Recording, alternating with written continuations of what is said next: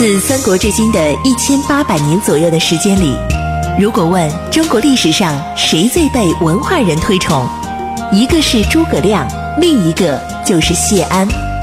他凭借自己风流倜傥的名士之风，倾倒了李白、苏轼、王安石、辛弃疾、陆游等无数文人。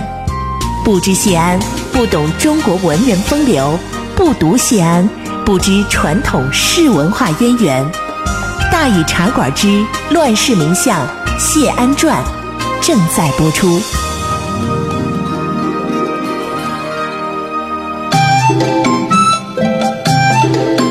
儿时风流无奈何，欲将赤骥换青鹅。不辞便送东山去，临老何人与唱歌？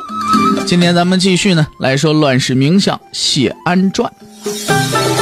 呃，咱们说昨天说到哪儿呢？咱们昨天说到这个北府兵啊，建立起来了，而且呢，谢玄带着北府兵呢，也确实打了很多的胜仗啊。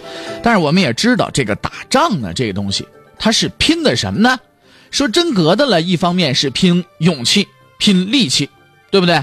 哎，你士兵作战勇猛啊，这个军队战斗力啊高昂，是不是士气高昂？对不对？这个你你军队就能赢，对不对？你像咱们这小米加步枪啊，这也最后也赢了飞机大炮了，不是？对不对？但是问题是啊，更重要的呢是装备，是后勤。小米加步枪我们能赢飞机大炮，在于我们有很多的哎普普通通的老百姓给我们做后勤，给我们撑腰。对吧？当然，虽然关于这些呢，史书没有过多的记载啊，但是对于北府兵来说呢，这装备的精良啊是毋庸置疑的。谢安会用可以调动一切财力物力来支持这支军队。我们知道的是呢，他执政的第一年就调整了税制，为国家呢增加了税收。执政的第四年开始实行战时政策，从皇上到百官，薪俸减半啊。比方说皇上。呃，这也是算算是个工作啊。原来一年呢，说是拿一万两银子，咱们假设的啊，这真拿一万两银子吗？啊，天下都是他的，对不对？假设的，假设的啊，一万两，现在改五千两，薪俸减半，啊，一切呢都以军国大事为第一。到了第六年，裁减繁冗官员七百人，那么这些个钱用来干什么了呢？毫无疑问，第一件事就是支持北府兵。实际上，在那个时期啊，北府兵这十万人是用一个国家的力量在供养，一切的事情都会先让先为这个北府兵让路。虽然说谢安每年也都给桓冲以物力上的这个支援，但肯定啊不如他为北府兵提供的更多。所以，即便当时的一些人甚至都把北府兵呢看成是谢家的子弟兵了。淝水之战之后，人们评论说这叫功在一族，老谢家带这些兵打出来的。这也很容易就引起人们的非议，猜疑谢安会不会拥着十万北府兵谋反。但是在当时，即便会受到压力，谢安也肯定会这么做。在装备和后勤这事儿上啊，也很难考证说前秦方面呢具体情况是怎么样。只是前秦军队如果真有九十万的话，那么要达到与北府兵同等的武器装备，呃，得拿全地球的资源来养差不多。当然，咱们这是开玩乐啊。来总结一下，北府兵之强到底强在哪儿？第一个呢，兵源精良，战斗力强；第二个，上下同心，士气高涨，指挥顺畅；第三个，后勤强大。咱们经常说，兵马未动，粮草先行。这后勤呢，补给呀，这绝对是啊最重要的，是吧？装备精，补给足，这对一支军队来说，已经是能够做到的最好的结果了。那么，关于谢玄手底下这几位战将啊，特别是刘牢之，我们呢还得呢，呃，插一下说一说。刘牢之他们家是世代为将，他父亲刘建呢，就是原来谢家豫州的旧部，可能也是因为这一层关系，所以呢，他就被谢玄给看中了。刘牢之这个人是个极好的将才，不过没什么政治素质。哎，等你给了他权力，他一下子头昏脑胀了，就是吧？不知道怎么使了。谢安很早的时候就评价过刘牢之啊，当然也不知道这句话是不是告诫谢玄的，就说是刘牢之不能独任，你让他自己当这个官他当不了。果然，多年以后，刘牢之来领北府兵，他就晕头转向了，反了这个反那个，最后自己把自己逼到绝路上了。当然，这都是好久以后的事儿了，跟谢玄、谢安这都没什么关系，没多的关联。不过，谢玄手下这位最厉害的将领，其人呢，大致就是这个样的。他给谢玄当手下，以谢家势力为靠山，谢玄就是他的底气。这个时候，他的任务呢，就是给谢玄当好参谋，勤勤恳恳冲锋陷阵。这个时候，他心里没事啊，天下也不乱呢，也没那么多可惦记的呀。所以，谢玄在北府的这十年，刘牢之一直干得特别的出色，功劳赫赫，是个当之无愧的大将。而谢玄辞职离开北府之后，那就另当别论了。咱们呢，也就是插这么一小段来说说刘牢之这个人啊。北府兵现在呢，这算是建立起来了啊，装备也精良了，士气也高涨了，打仗也能打胜利了。那么从这时候开始呢，前秦和东晋的大战呢，也就拉开帷幕了。实际上，从公元三七七年北府兵组建到公元三八三年淝水之战，这历史上前秦和东晋之间呢爆发的大规模的战役，应该分为两轮，也就是两个大回合。第一回合最经典的是淮南之战，结果呢是东晋大胜。第二回合最经典的自然就是淝水之战，其结果呢也是东晋大胜。因为淝水之战的意义太重大了，所以后来大伙慢慢的呢就把这淮南之战就给忘了。但是要说起来，同淝水之战相比，你不管是激烈程度也好，还是危险程度也罢，淮南之战呢都要比淝水之战更胜一筹。接下来呢，咱们就来瞧瞧这第一轮的较量。先来看看这东晋的防御战略啊。既然说谢安和桓冲各管一边那我们也得分开来说。咱们先说上游，桓冲在上游的策略是什么呢？权重江南，轻戍江北。什么意思呢？就是把重点放在江南，对江北的地方呢比较轻视，啊，不得已的时候就放弃掉。其实从他回荆州的时候就有这打算了。到了江陵，他就上表提出这个策略了。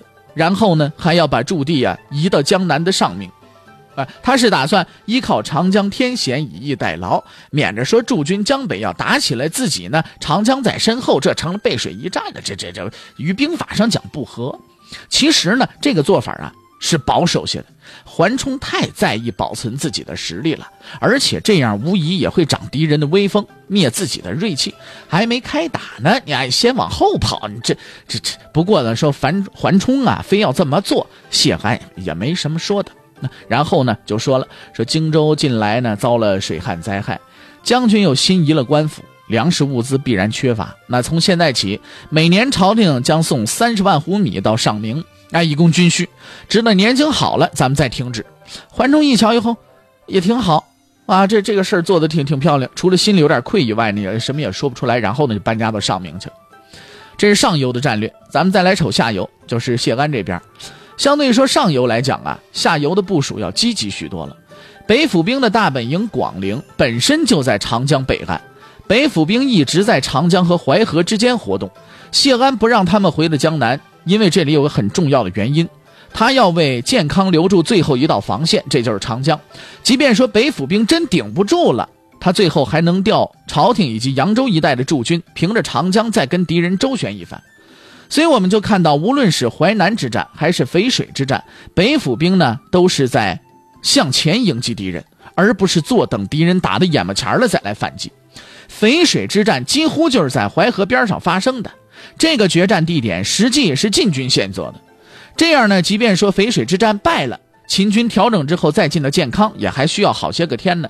你设想，如果淝水真的战败了的话，我们一定能够看到前秦和东晋在长江边上还会有一场决战发生。如果说每一场惊天动地的战争都有一个引子的话，那么淮南之战这引子就是襄阳之围，这这就是一导火线。啊，就跟说这个第一次世界大战的导火线啊，是呃在萨拉热窝刺杀斐迪南大公，那这这都是导火线。襄阳呢是汉水上的一个郡，属于缓冲荆州的领地，不过它可是在江北，离长江还有一段距离呢，是属于缓冲啊准备轻戍的地方，就是不怎么重视的地方。如果打起来，要是稍对方稍微手段硬了点呢，就往后撤了，怎么就放弃了这么一地方。那么襄阳的守将是谁吗？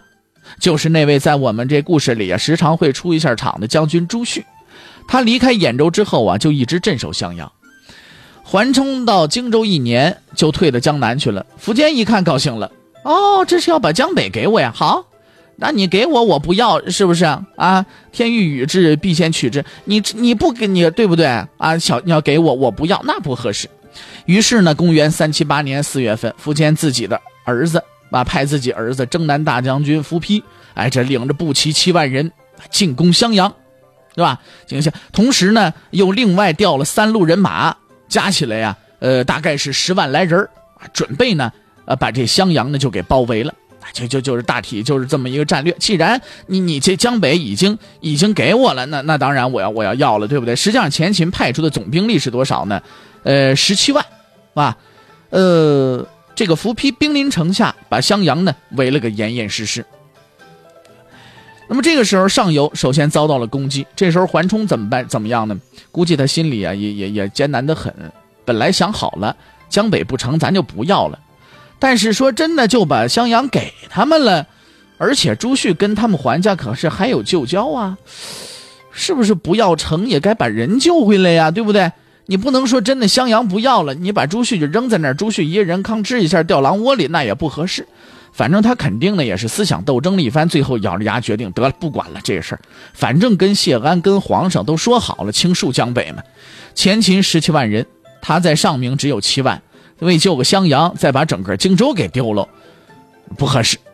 桓冲啊就没去救去。谢安眼看这样可就没什么办法，于是就命令谢玄征发徐衍青三州的流民，哎，实冲北府兵，然后起兵，做出要出兵襄阳的样子。其实呢，他也不会让谢玄离开下游的。下游秦军呐就在淮北，谢玄这么一走，那健康就完。但是现在没别的办法，只能寄希望北府兵能引诱一部分前秦军。这样，桓冲一看呢，前秦兵力弱了，没准也就出兵了呢。那，这就是北府兵的第一次出战。